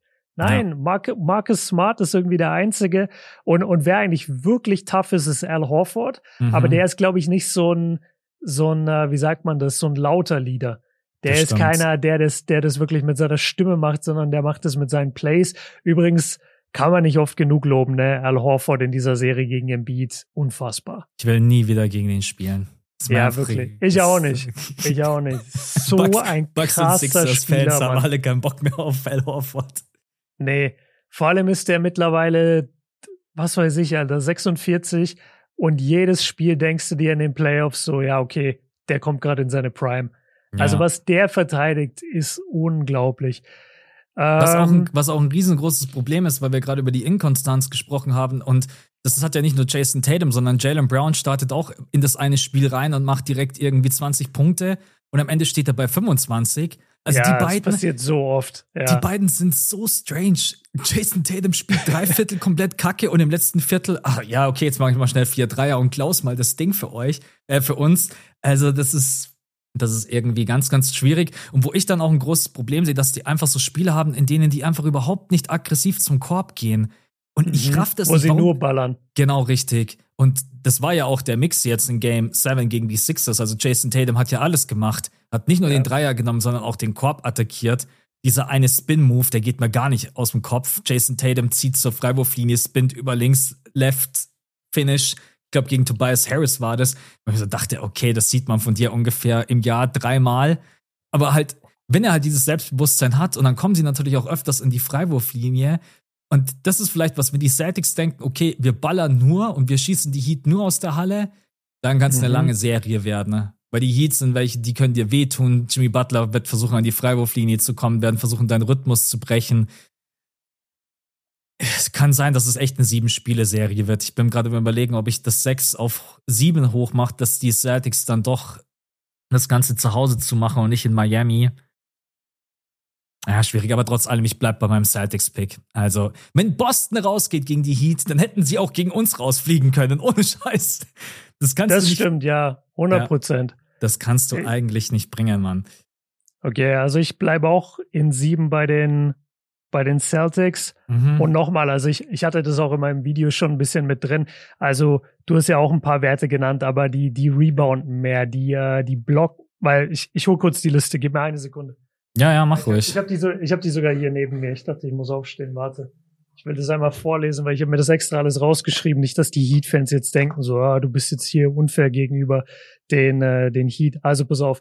Celtics, bessere Offense, bessere Defense, besseres Net-Rating, mehr drei, treffen mehr Dreier, holen mehr Rebounds, begehen weniger Turnover, machen mehr Blocks, äh, faulen weniger, spielen mehr Assists. Das Einzige, wo die Heat vor den Celtics sind, sind Steals, Freiwurfversuche und offensive Rebounds und da ist es nur ein Platz. Mhm. Also wirklich, wenn du alle Statistik wichtigen äh, Kategorien durchgehst, dann haben, dann sind die Celtics immer vorne. Ja. In jedem einzelnen Bereich. Und du hast es gesagt, sie sind in der Spitze besser, sie sind in der Tiefe besser. Das Einzige, was Miami hat, ist der Kampfgeist und die Mental Toughness und Jimmy Butler. Und bam, von Spiel zu Spiel. Du weißt nie, was du von Bam bekommst. So ein bisschen, nicht ganz so schlimm wie bei, äh, nee, ein bisschen schlimmer sogar, finde ich, als bei Tatum. Weil er ist halt kein Superstar vom Scoring. Er gibt dir, selbst wenn er ein gutes Spiel hat, gibt er dir halt 22 Punkte. So, ja. das swingt dir, das swingt dir meistens kein Game. Ähm, aber ja, für mich geht's an die Celtics, aber es wird verdammt schwer für Boston. Und wenn's Miami holt, bin ich nicht überrascht, bin dann nur wieder enttäuscht von Boston, dass sie als bessere Mannschaft das wieder nicht closen konnten. Ich denke mir auch gerade, wo soll das Scoring dann eigentlich herkommen gegen diese Celtics? Weil Bam müsste es ja, eigentlich. Siehst du doch, du, du, siehst doch hier Gabe Vincent, Max Drews, das sind doch die ganze Zeit die Spieler, die ja, sie retten. Aber die, aber die werden jetzt dann verteidigt von ganz anderen Kalibern. Du stehst dann gegen das Marcus stimmt. Smart, gegen Jalen ja. Brown, gegen Brockton, Derek White, der jetzt in der Serie Derek nicht White. so gut ausgesehen hat, aber dafür in der ersten Runde. Ja. Äh, Bam Adebayo wird auch zugestellt, weiß ich gar nicht. Ich weiß gar nicht, ob äh, Joe Masula einfach so weiterspielt und sagt, okay, ich behalte Robert Williams einfach drinnen. So. Mhm. Vielleicht. Also ich, das, das Schlimme ist, ich bin, ich wäre von gar nichts überrascht. Ich wäre nicht überrascht, wenn das ein 7 an die Celtics geht. Ich wäre nicht überrascht, wenn das ein 7 an die Heat geht. Ich wäre aber auch nicht überrascht, wenn die Celtics einfach mal das spielen, was sie können und es einfach ganz normal durchdrücken und es am Ende in 5 vorbei ist. Ich wäre von gar nichts überrascht. Davon wäre ich brutal überrascht, weil das zeigen die mir seit seit wir angefangen haben oder ich mit YouTube 2017, seitdem habe ich diese Celtics auf dem Schirm und seitdem haben die mir nicht einmal gezeigt, dass die so ein mental toughes Team sind, dass die sagen, wir gehen jetzt in diese Serie und zerreißen die, ja. egal wer das ist. Außer gegen die Netzlets. gegen die Netzlets, ey, das war das, das war wirklich die eine Serie, ja. wo du gesehen hast, okay, die sind deutlich besser, die sweepen die und die lassen sich jetzt von nichts hier irgendwie tangieren, die hauen die jetzt einfach mal weg. Ja. Ja. Okay, dann du sagst in sieben, ich sag ich sag in sechs. Ich bleib bei dem okay. Pick in sechs, einfach um ein bisschen. Okay. Eigentlich, wenn man richtig Gut. auf die Kacke hauen möchte, müsste man eigentlich sagen, Heat, Heat in fünf oder so. Heat in sechs machen das, zu Hause zu. Ja, das, nee, das, das, das glaube ich nicht. Dafür ist auch die individuelle Qualität, um das vielleicht auch nochmal hervorzuheben, ist bei den Celtics schon gravierend besser. Also wenn es ja. dann vielleicht auch mal offensiv nicht so läuft, dann hast du damit Jason Tatum und Jalen Brown schon andere Waffen, auf der anderen Seite steht natürlich Jimmy, aber okay. Dann machen wir Lass weiter. in den Westen gehen. Genau, die Nuggets gegen die, die Lakers. Lakers. Ähm, wollen, mal, wollen wir vielleicht erst kurz über den Weg dahin reden? Genau, richtig. Dass wir nochmal über, über Warriors reden und über Suns auch. Ja. Okay. Das war schon eine ziemliche Klatsche für die Phoenix Suns. Dann im sechsten Spiel. Ey, sie, sie kennen es doch. So macht man das doch. Im Closeout-Game zu Hause mit 30 kassieren. Ja. Das ist, das es ist die Suns. Es ist irgendwo schade, weil naja, ich habe das an dem Tag ja natürlich mitbekommen. Mich tangiert das ja Gott sei Dank nicht, weil mir das in der Serie wirklich egal war. Aber Devin Booker hat dann so viel Backlash abbekommen nach wirklich grandiosen Playoffs. Er hat natürlich in diesem Spiel dann überhaupt nicht überzeugt. Und ich kenne auch den Stat in Elimination Games, dass Devin Booker da bisher wirklich sehr, sehr schlecht aussah. Aber das ganze Team war komplett überfordert. Also die Nuggets mhm. haben ja mit denen Ping-Pong gespielt. Das war, das war eigentlich zu keinem Zeitpunkt ein wirkliches Duell auf Augenhöhe. Dann war Aiton noch raus, Chris Paul war raus, Jokic ja. hat das nächste Wahnsinnsspiel abgeliefert. Ja, und dann war eigentlich schon. Ich, wann war Garbage Time angesagt? Eigentlich schon im dritten Viertel, oder? War das Spiel schon vorbei? ich würde sagen, als es zur Halbzeit geläutet hat. ja. Wirklich. Das war schon sehr, sehr beeindruckend und leider von den Phoenix Suns halt dann gar nichts. Übrigens auch äh, ganz kurz, bevor wir es vergessen, Monty Williams mittlerweile auch entlassen von den Phoenix Suns. Genau. Ja, also ich habe jetzt hier den, den einen oder anderen Joke über Phoenix gemacht. Äh, nehmt, nehmt den nicht zu persönlich, ja Leute. also ich habe ich habe eigentlich wirklich vor allem Devin Booker jetzt über die Jahre wirklich schätzen gelernt, ähm, weil ich am Anfang gar, gar nicht überzeugt war, aber der wird jedes Jahr besser, dieses Jahr nochmal einen Riesenschritt gemacht. Der war, abgesehen von Jokic, sicherlich mit der beste Spieler diese Playoffs, ähm, hat unglaublich defensiv auch einen Schritt nach vorne gemacht. Also ich habe riesen Respekt vor Bookers Entwicklung. Mhm. Die Suns waren dieses Jahr einfach noch zu dünn besetzt. Die ja. haben den KD-Trade gemacht, das kann sein, dass man irgendwann auf den zurückguckt und sagt, boah, war ein Fehler. Aber zu dem Zeitpunkt, und das verklären jetzt auch alle, zu dem Zeitpunkt, als es passiert ist, war KD einer der zehn besten Spieler in der Liga Minimum. Mhm. Da hatten die Nets gerade einen riesen Run. Die haben so viele Spiele gewonnen. KD sah aus wie ein MVP-Kandidat, war dann verletzt, ja, okay. Aber jeder hätte für den getradet. Und da wusste auch noch keiner, dass Michael Bridges so gut spielen könnte bei einem mhm. Team wie Brooklyn, ja.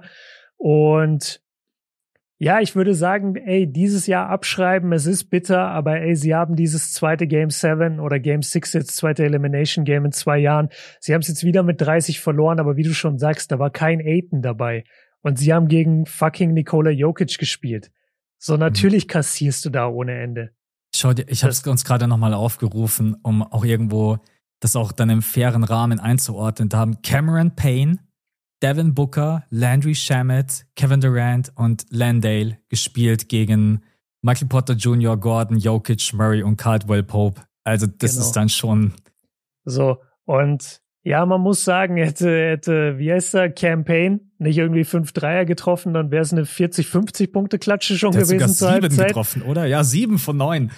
Okay, aber ich glaube, der hat, ich glaube, der hatte in der ersten Halbzeit schon fünf ja, gehabt. Ja. Also das war abartig. Ähm, ja, abhaken bei Phoenix. Ich würde sagen, jetzt im Sommer irgendwie gucken, dass man das Roster so ein bisschen ausfüllt, dass man, ja, du musst Chris Paul wahrscheinlich behalten. Ich, ich würde eigentlich alle behalten, aber du, du musst halt gucken jetzt, wen du als Coach ranholst. Du brauchst halt wirklich einen sehr guten Coach. Wobei Phoenix auch ein wirklich attraktives Team ist zu coachen. Du coachst Devin Booker, Kevin Durant, DeAndre Ayton. Das ist ein ja. geiler Markt. Du hast einen neuen Owner, der richtig Bock hat, der, der selber Basketball-Hintergrund hat. Ich habe neulich ein Interview mit dem gehört. Scheint ein ganz cooler Typ zu sein, so wie er sich gibt. Also ich, ich hätte voll Bock auf den Job in, in Phoenix. Wenn ich, ich jetzt zum Beispiel Ime Odoka wäre, würde ich mir, würde ich mich fragen, so, komme ich da noch raus aus Houston? weil ich hätte, weil wer will Houston coachen? Das verstehe ich wirklich nicht. Warum ja. wollte man in Houston coachen? Ja, das stimmt. Ja, ich bin gespannt. Also aktuell wäre mein Gefühl Nick Nurse. Könnte ich mir vorstellen, dass der ja. mit am besten passt. Das wird aber auch Mike Budenholzer wird auch diskutiert. Äh, ja, es wird sehr, sehr spannend. Also, aber das war schon mal ein Signal. Hätte ich nicht gedacht, dass es dann doch so schnell passiert, dass Monty Williams gefeuert wird. War für mich auch Ich so auch nicht, war auch überrascht. Ja, ja ich hätte es nicht gedacht. Erhöht für mich auch tatsächlich dann doch noch mal ein bisschen die Chance, dass DeAndre Ayton vielleicht doch bleibt. Ich glaube, wenn Monty ja. bleibt, dann hättest du dich von Aiden trennen müssen, weil das hat ja äh, offensichtlich für jeden überhaupt nicht funktioniert. Wobei ich da nach wie vor schon trotz allem immer noch drüber nachdenken würde. Also ich würde mir als GM schon mal anhören, was auf dem Markt so angeboten wird für Aidner. Weil das, was der da halt gespielt hat und für das, was er verdient, wenn ich da irgendwie zwei geile Rollenspieler, Rotationsspieler rausbekomme, dann, dann würde ich mir das auf jeden Fall schon überlegen, weil Aiton hatte in dieser Serie einfach gar keinen Impact und die, der Weg die nächsten Jahre, der wird wahrscheinlich immer über die Nuggets gehen. Du brauchst einfach da, ja. also davon, also ich gehe jetzt mal davon aus, dass sie alle zusammenbleiben, dass sie alle gesund und fit bleiben, dann wirst du wahrscheinlich zwangsläufig immer auf Jokic treffen und deswegen äh, bin mal gespannt. Also Aidner und Chris Paul, das sind für mich eigentlich die beiden größten Baustellen und dann, wie du gesagt hast, muss der Kader einfach aufgefüllt werden mit wesentlich besseren Spielern. So, wenn mhm. deine Notlösung dann ist, Terence Ross und TJ Warren mehr Minuten zu geben, dann weißt du schon, okay, wird wahrscheinlich ja. schwer. nee, war, war dünn. Ja, wobei vielleicht hätten T-Ross äh, und Warren sogar besser spielen können, wenn sie einfach früher Minuten bekommen auf hätten. Auf jeden Fall. Anstatt erst irgendwie in der Mitte der Serie so, ah ja, wir haben ja auch noch die auf der Bank, lass mal probieren. Also das ja. war auch ein bisschen komisch, dass die so wenig gespielt haben am Anfang der Playoffs.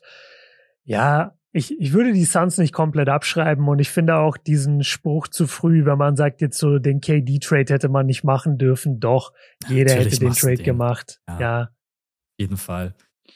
Okay, genau. ähm, machen wir vielleicht noch ganz kurz die andere zweite Runde, weil dann können wir uns komplett auf das Duell äh, genau. konzentrieren.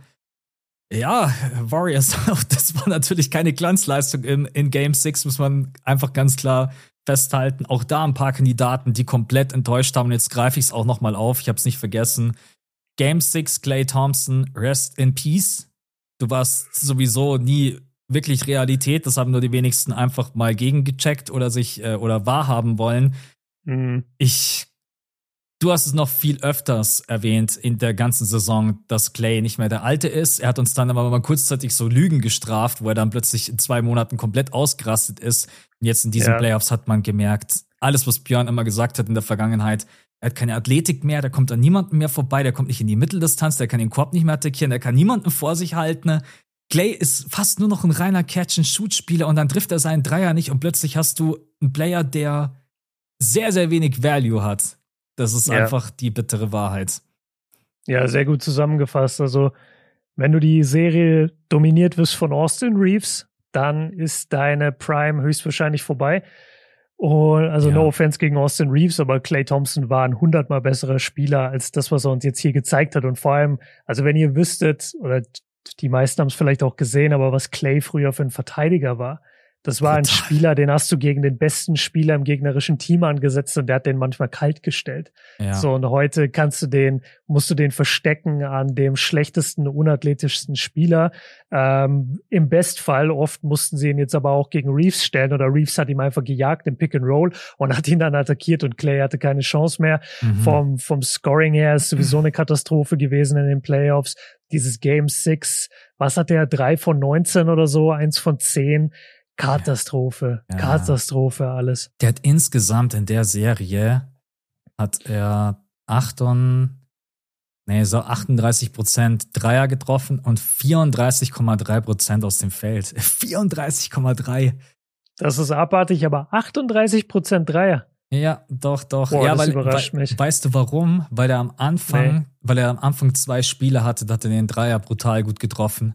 Deswegen muss ah, man sich immer auch, wenn man am Ende die Serien-Stats anschaut, muss man nochmal ganz kurz durch die Game-Logs durchgehen, weil die bescheißen ja. dich manchmal so krass. Ein Spieler kann ein ja, gutes Spiel gehabt verfälscht. haben. Genau, richtig. Und deswegen, äh, Rui Hachimura steht auch bei, ich glaube, 55, 50, 85 und sowas. Und der hatte halt ein Spiel, da hat er 21 Punkte gemacht oder sowas. Und das ja. rechnet sich dann halt alle auf alles. Deswegen muss man da mal ein bisschen aufpassen. Ja.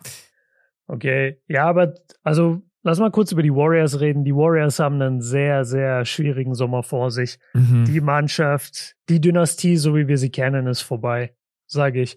Ich glaube nicht, dass wir das nochmal sehen werden. Also da Ich glaube, du musst dich neu erfinden. Du musst deine Dynastie ja, neu erfinden, so wie die Spurs damals. Irgendjemand muss gehen. Und ich glaube, also im Moment würde ich fast sagen, Clay muss gehen. Weil Clay, Clay ist im Moment ein Spieler, den würde ich am liebsten von der Bank bringen. Mhm. So, Jordan Poole. ja, genau. Jordan Poole kannst du überhaupt nicht mehr spielen. Ähm, Kuminga hast du aus irgendeinem Grund überhaupt nicht ich gespielt. Das, nicht. Ich, das, war, das hat niemand verstanden. Aber wenn Steve Kerr weiter in der Coach bleibt, wovon ich mal stark ausgehe, dann musst du dich fast fragen, fliegt vielleicht Kuminga jetzt? Also mhm. traden die Kuminga, weil irgendwas muss da passiert sein. Überleg mal, du spielst gegen die Lakers. Was brauchst du gegen die Lakers? Größe und Athletik. Ja. Und wir sehen Kuminga keine einzige Minute, die relevant ist, nur in Garbage Time. Da muss ja irgendwas passiert sein, sonst wäre der ja eingesetzt worden. Ich hab's ähm, auch nicht ähm, verstanden. Überhaupt nicht. Ja, also die, keine Ahnung, man, du, du hast vielleicht noch ein, zwei Steph-Jahre auf dem Niveau und die musst du maximieren. Und dafür würde ich alles, da, da, dem würde ich alles unterordnen. Und dafür musst du ein paar schwere Entscheidungen jetzt treffen. Und da gehört wahrscheinlich dazu, dass du Pool höchstwahrscheinlich tradest und dass du vielleicht sogar Clay tradest, bin ich ganz ehrlich. Ich würde es immer davon abhängig machen, was ich als Gegenwert bekomme. Weil, wie du gesagt hast. Ja, logisch, hast, ich würde es jetzt nicht dumpen, aber ja, ja, der Gegenwert für beide ist aber halt gerade auch nicht hoch. Ja, es ist eigentlich schade, weil Jordan Poole hat zum Beispiel im letzten Jahr eigentlich ziemlich stabile Playoffs gespielt. Und in diesen Playoffs war das halt, also ihr habt das ja am Ende dann auch gesehen, Steve Kerr hat dann gesagt, ich kann dich so nicht mehr spielen lassen. Du verlierst den Ball, du nimmst Stephen Curry und Co. den Ball aus den Händen, du bist defensiv eine absolute Katastrophe. Äh, Clay, ich weiß halt nicht, ob du Clay traden kannst. Das ist halt genauso wie Stephen Curry ein Held. Ist, Vielleicht musst du ihn sogar behalten, egal wie Aber scheiße. nicht, nee, nicht, nicht mehr in der Fanbase. Wenn du dir, wenn du dir anguckst, was die Warriors-Fans alle schreiben und sagen über Clay, die sind alle, die sind alle drüber hinweg. Mhm. Weil Clay hat den Fehler gemacht, den, den du nicht machen darfst, wenn du aus deiner Prime so langsam rausgehst. Du darfst nicht die ganze Zeit drüber reden, wie krass du eigentlich bist. Und ja. das hat er die ganze Zeit gemacht und uns immer wieder gesagt, wie heftig er ist und dass er ein Top 75 Spieler ist. Und als die Championship gewonnen wurde, wo er nicht den größten Anteil dran hatte, wo er auch nicht gut gespielt hat, ähm, hat er sich in die PK gesetzt und hat gesagt, ja, alle Leute, die mich angezweifelt haben, hier bin ich und bla bla bla und scheiß auf die Memphis Grizzlies und bla. Ja, aber du lieferst ja überhaupt nicht mehr die Leistungen. Und jetzt, es, man muss es ja ganz klar sagen, in Game 6 Steph hatte keinerlei Hilfe von niemand aus dieser Mannschaft. Clay nimmt 20 Würfe, trifft drei. Also die, die Warriors Fanbase, glaube ich, ist so weit, dass sie sagen, ey, wir lieben dich, war eine geile Zeit, aber zum einen verdienst du viel zu viel Kohle, zum anderen nimmst du viel zu viel Würfe, du nimmst so viel Spielzeit weg und du bringst uns, wie du am Anfang gesagt hast, absolut keinen Wert mehr. Wir sind bereit, dich zu traden. Ja. Also zumindest ich glaube, in den Playoffs ist ja nicht der Wert, den du halt brauchst. Ja. Nein, und die Warriors sind keine Mannschaft, die du misst an der Regular Season. Das stimmt. Ich muss gerade wieder an das Bild denken. Da hat jemand, äh, Clay Thompson sitzt auf der Bank und hat so einen leeren Blick und hat jemand drüber geschrieben, der Moment, wo Clay darüber nachdenkt, den Lakers die vier Finger zu zeigen für vier Ringe und ihm dann einfällt, oh nein, LeBron James hat ja auch vier Ringe. okay, geil. Oh Gott, ja. Ich bin. Hey, ja, sag erst mal, ich, ich habe gleich noch einen Take zu Draymond. Ich, also was natürlich auch ein großes Thema ist, Bob Myers. Also unglaublich guter GM. Auch der, dessen mhm. Vertrag läuft, glaube ich, auch aus. Ja, und tut er. Das musst du eigentlich jetzt erstmal fast das irgendwie regeln und klären, weil das sind schwere. Ich möchte die Entscheidungen nicht treffen, ganz ehrlich. Von Clay zu, dich zu trennen, ich glaube, das tut trotz allem weh, der Franchise, dem mhm. Team, Stephen Curry, sich von Draymond zu trennen Fällt vielleicht ein bisschen leichter aufgrund dessen, was jetzt so passiert ist, auch in diesem Jahr. Ähm, auch interessantes Statement zuletzt von Jordan Poole, der gemeint hat, er wurde, glaube ich, zu der Beziehung von Draymond befragt und hat mhm. gesagt, ja, yeah, it's business. Also es ist quasi. Ja, ja genau. Es ja, war sehr trocken. Das war ja. sehr, sehr trocken. Ich weiß auch nicht, wie krass das reingespielt hat am Anfang des Jahres. Es ist irgendwie, es hat alles nicht so ganz gepasst. Äh, Kevon Looney, der dann wegen einer Illness auch die ganze Serie nicht komplett gehen konnte. Ist übrigens ein Spieler, den würde ich zum Beispiel zu 100% behalten. Kevon Looney war für mich einer der besten ja, Spieler dieser Playoffs. Natürlich. Ähm, Moses Moody würde ich weiter fördern. Ich mag den Kerl brutal gerne. Der kann den Dreier treffen, der kann ein guter Verteidiger sein. Ja. Dante war gut. Dante war der zweitbeste Spieler in Game 6 für die Warriors. Stimmt. Dante hat da in dem Spiel auf jeden ja. Fall ganz, ganz gut gespielt. Aber ja, du musst natürlich, auch da könnte man sagen, es müssen Köpfe rollen. Die Frage ist nur, Wessen? welche. Ja, genau. Ja. So, jetzt mal meine Frage bezüglich Draymond, weil ich das ein paar Mal gesehen habe und es ist höchstwahrscheinlich sogar wirklich was dran. Was halten wir davon, dass Draymond in jeder Serie immer das schwächste Glied attackiert, immer genau herausfindet, welcher Spieler ist der, mit dem ich mental am meisten mich anlegen kann und den pushe ich die ganze Serie. Mhm. Was halten wir davon, dass Draymond in dieser Serie gegen die Lakers nicht einmal irgendwas versucht hat bei Anthony Davis oder bei LeBron? Nicht, dass LeBron mental schwach wäre, aber Anthony Davis ist so ein Spieler, der aufgrund seiner Playoff-Historie, seiner Inkonstanz, mit dem kannst du auf jeden Fall, du kannst in den seinen Kopf kommen. Und ja. Draymond macht sowas normalerweise, der lebt für sowas. Und was macht Draymond aber? Der stresst sich die ganze Serie mehr mit Dennis Schröder als mit den wirklichen Leistungsträgern. Und Dennis ich ist in seinen Kopf gekommen. So sieht's noch ja, mal aus. So, das sowieso. Shoutout Dennis da. Ähm, und er ist auch komplett fälschlicherweise rausgeflogen, Dennis, ja, finde das ich. Ganz, das, ganz das, war, das war richtig peinlich für die Schiris, wie sie da entschieden haben. Aber zurück zu dem Draymond-Thema. Hat LeBron hier den All-Time Basketball-IQ-Move gemacht vor fünf Jahren, dass er gesagt hat, ey, weißt du was, ich freunde mich einfach mit Draymond an. Ich freunde mhm. mich mit dem an, ich hole den zu meiner Agency, zu Clutch Sports und wenn ich den das nächste Mal in den Playoffs treffen muss, dann wird der mir nicht so hart auf den Sack gehen. Und dann wird der vielleicht auch Anthony Davis in Ruhe lassen, weil ich führe den auch ein in diesen Freundeskreis. Weil das ist so auffällig, wenn du dir überlegst, wie Draymond gegen die Kings gespielt hat, wie Draymond letztes Jahr gegen die Grizzlies und solche Leute gespielt hat, wie der die, denen auf den Sack geht, wie der mit Sabonis umgegangen ist. Und dann kommt der in diese Serie gegen die Lakers und es ist nur Umarmung mit äh, LeBron mhm. und AD. Ja. Das ist ein guter Punkt da musst du ja bloß mal über dich selber nachdenken und über dein eigenes Verhalten. Wenn du jetzt zum Beispiel gegen jemanden spielst, der ein richtig krasser Freund von dir ist, ja. dann stellst du dich ja nicht in der Serie hin und Trash-Talks den die ganze Zeit, also so richtig, dass du in seinen Kopf reinkommst und vielleicht auch mal mit dem einen oder anderen blöden Spruch, der vielleicht nicht so angebracht ist. Oder mal ein Dirty Play. Ja, Wie oft macht Draymond ein Dirty Play gegen irgendwelche Spieler, ja. nur um sie zu provozieren? Ja. Das hat er nicht gemacht gegen die Lakers. Vielleicht können wir auch in äh, vier Wochen auf den Pod zurückschauen und Draymond das bei den Lakers, dann hast du die Frage auch beantwortet. ja, das ist auch auf jeden Fall im Bereich des Möglichen. Ich glaube, viele Lakers-Fans hätten mhm. gerne Draymond. Ja, es ist ein guter Punkt. Habe ich auch in der Serie schon auch wahrgenommen, dass äh, Draymond auf jeden Fall weniger ähm, aggressiv war vom, vom Mindset her.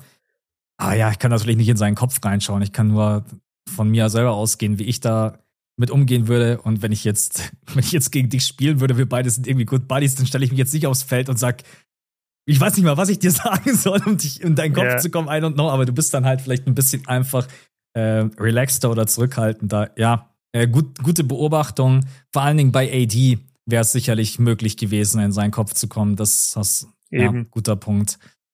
Aber ja. ja.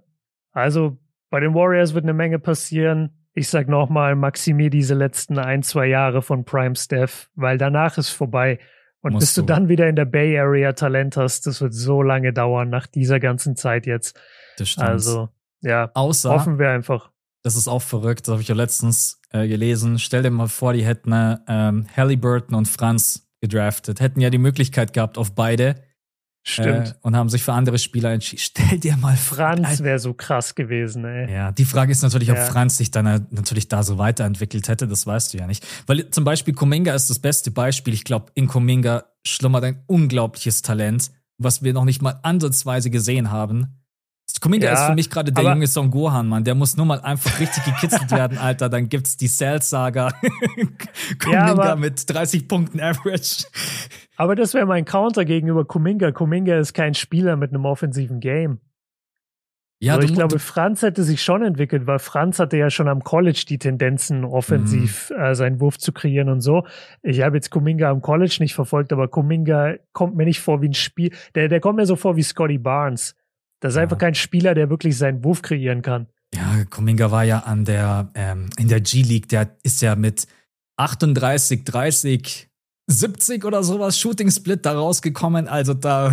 Ah, krass. ja, ja, das war, das war richtig. Ich kann mich noch an mein Thumbnail erinnern, was ich damals gemacht habe. Ich habe den Shooting Split reingeschrieben und rot markiert. Deswegen. ah, ja. Grüße gehen raus an Kuminga. Okay, dann würde ich sagen, beobachten wir das die, äh, die nächsten Wochen, was da, was da passiert. Es geht jetzt eh alles Schlag auf Schlag. Also Draft Lottery und dann die äh, Conference Finals, Finals, dann der NBA Draft, dann gibt es schon wieder die Free Agency. Also deswegen, ja. ähm, langweilig wird uns da auf jeden Fall nicht. Und jetzt machen wir zum Abschluss noch Lakers gegen die Denver Nuggets. Bin ich ehrlich zu dir, ist schon die Serie, auf die ich einen kleinen Ticken mehr Bock habe. Weil Jokic mhm. gegen AD, also da haben jetzt beide mal ein ganz anderes Brett vor der Nase als bisher ja. in den bisherigen Playoffs. Und jetzt, weil ich vorhin angefangen habe mit der Serie, was, was, ist, okay. was ist dein Gefühl, wenn du auf dieses Matchup blickst? Also Lakers gegen Nuggets.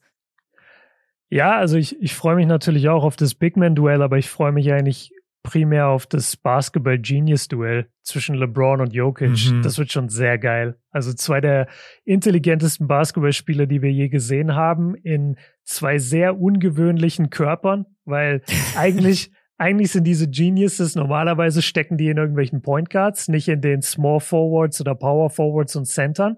Und äh, die beiden sind auch so atypische NBA-Athleten einfach. Ich meine, LeBron ist wahrscheinlich der größte Athlet, den wir jemals gesehen haben in dem Sport. Jokic ist ein 216 Center, der selbst wenn er top fit aussieht, immer noch so ein bisschen fast übergewichtig wirkt oft auf dem Feld.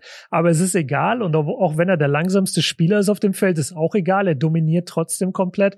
Also das wird alleine auf dem Level wird es sehr, sehr geil. Mmh. Viele Leute sehen die Nuggets tiefer. Ich würde dagegen halten. Ich sage, die Lakers sind mindestens genauso tief, wenn nicht tiefer. Was mir die Lakers in den Playoffs gezeigt haben, ist für mich auch vielversprechender.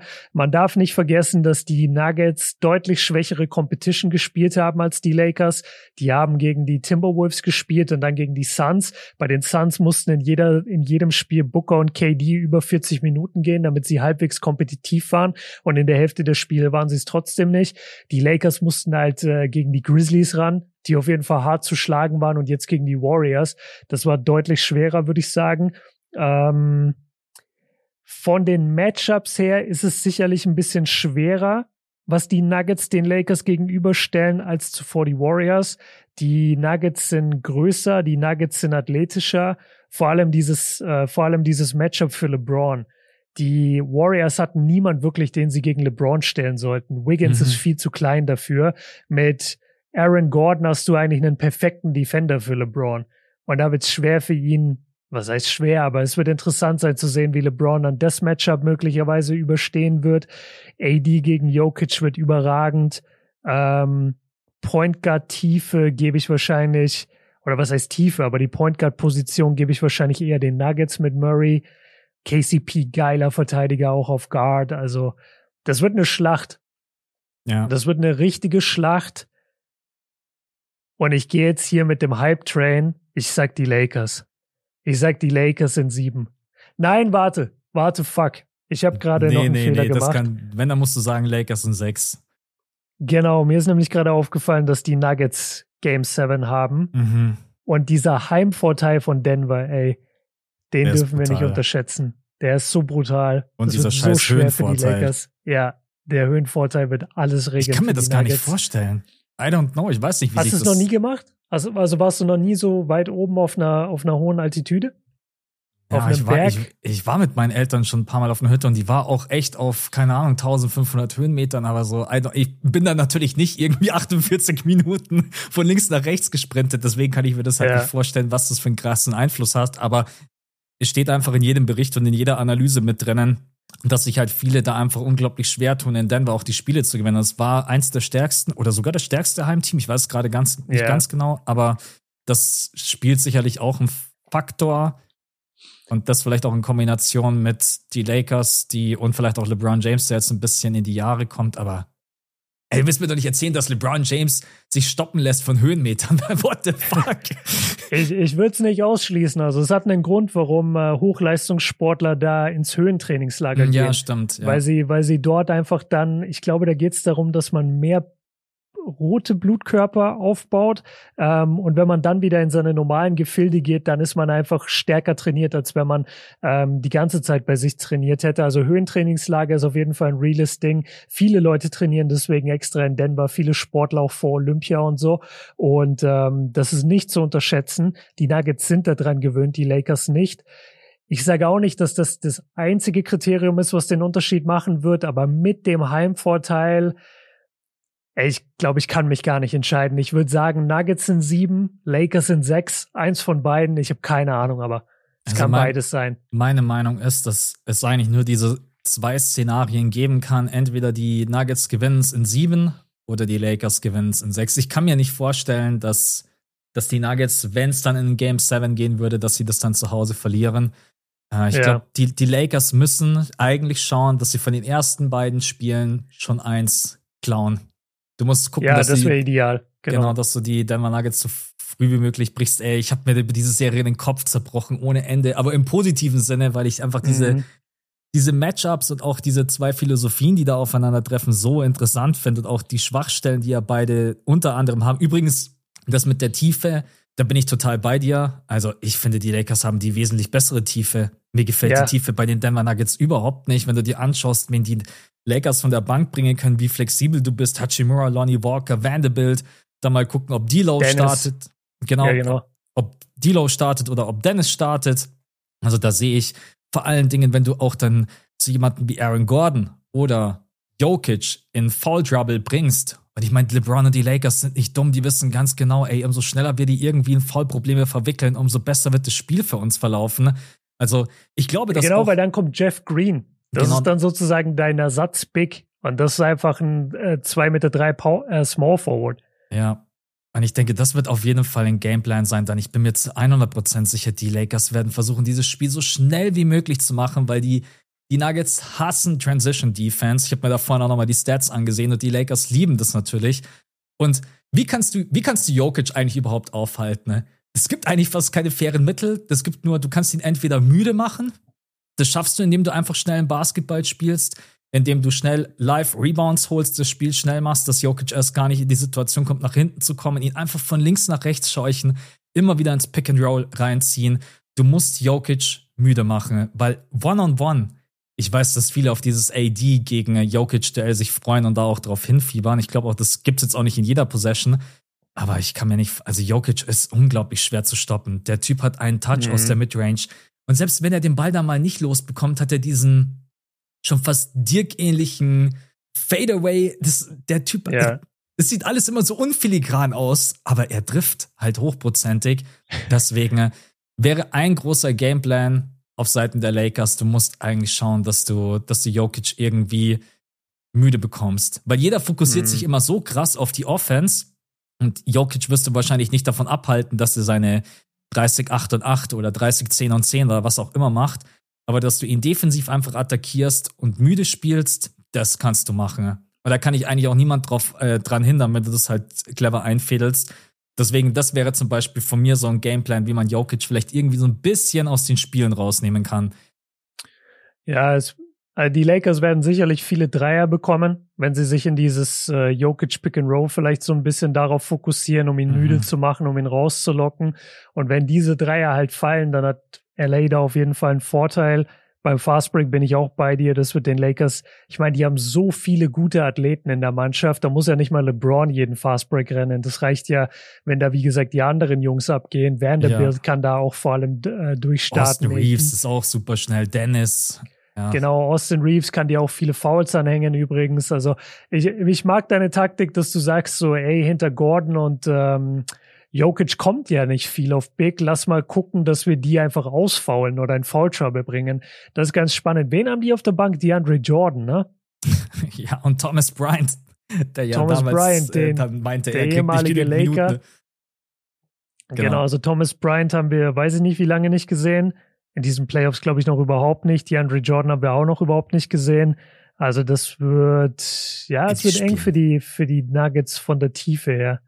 Die spielen im Endeffekt eine 7-8-Mann-Rotation mit äh, Jeff Green von der Bank, Bruce Brown und Christian äh, Brown. Christian Brown, genau, das ist die, das ist die 8-Mann-Rotation. Und ja, ja also so, so, umso mehr Minuten du eigentlich von Jeff Green bekommst auf den großen Positionen, umso besser. Ich will jetzt nicht sagen, dass Uncle Jeff ist für, die, für das Alter immer noch stabil, aber ist natürlich vom, vom Offensiven. Aber nicht gegen AD und LeBron. Aber nicht gegen AD und LeBron. Und ja, auf der anderen Seite werden natürlich die, die Nuggets schauen, also umgekehrt, dass sie das Spiel so, so langsam wie möglich machen. Also da treffen halt auch wieder zwei Philosophien aufeinander. Ich habe letztens einen interessanten Take gelesen und zwar ähm, hat jemand geschrieben, dass die Lakers Defense mit den Guard-Spielern der Nuggets eigentlich besser zurechtkommen müsste als mit denen der Warriors. Also dass quasi Steph, Clay und so weiter, dass die schwerer zu verteidigen sind als Jamal Murray, Caldwell Pope, Bruce Brown. Gehst du damit? Weil ich bin mir da nicht so ganz zu 100% sicher. Steph ja, aber dann, wenn ich an die restliche ans restliche Perimeter der Warriors denke, denke ich mir schon auch, also wenn ich mir so Caldwell Pope, Bruce Brown und so weiter bisher ansehe, dann weiß ich nicht, ob ich da mitgehen kann. Ja, es sind halt andere Spielertypen. Also zum einen mal, mal zu dem Thema Steph. Ich finde, da kann man auch Dennis nochmal ein Lob aussprechen. Selten jemand so gut gegen Steph verteidigen sehen. Der Stimmt. hat wirklich einen guten Job gemacht, hat sich dadurch komplett in die Serie gespielt. Also Shoutout an Dennis für die, für die Defense. Und jetzt gegen die Nuggets Guards, ja, die sind halt ein bisschen bulliger. Die spielen vielleicht ein bisschen körperbetonter. Also Murray und so wie die ihren Wurf kreieren, die bumpen halt mehr in dich rein, beziehungsweise du merkst es einfach, wenn die mehr in dich rein bumpen, weil sie einfach anders gebaut sind.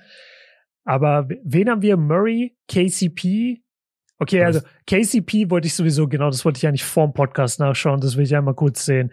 Ähm, hier, KCP. Ja, ich wollte mal gucken. gespielt. Ja, aber nur in dem einen Spiel. Der ja, hat doch ja, sonst, richtig. der hat doch keine Zahlen bisher in diesen Playoffs. Ja, hier. Also der hatte 21 Punkte jetzt in dem, in dem Game äh, 6 oder 7, was das war. Ansonsten macht er dir gerade, okay, es, sieht im Schnitt stabil aus. Neun, äh, neun Punkte im Schnitt bei 39 Prozent Dreierquote. Okay, der ist aber trotzdem niemand, der jetzt seinen Wurf groß kreiert. Das ist niemand, der äh, heiß läuft. Also der hatte in den Playoffs bisher einmal über 14, zweimal über 14 Punkte.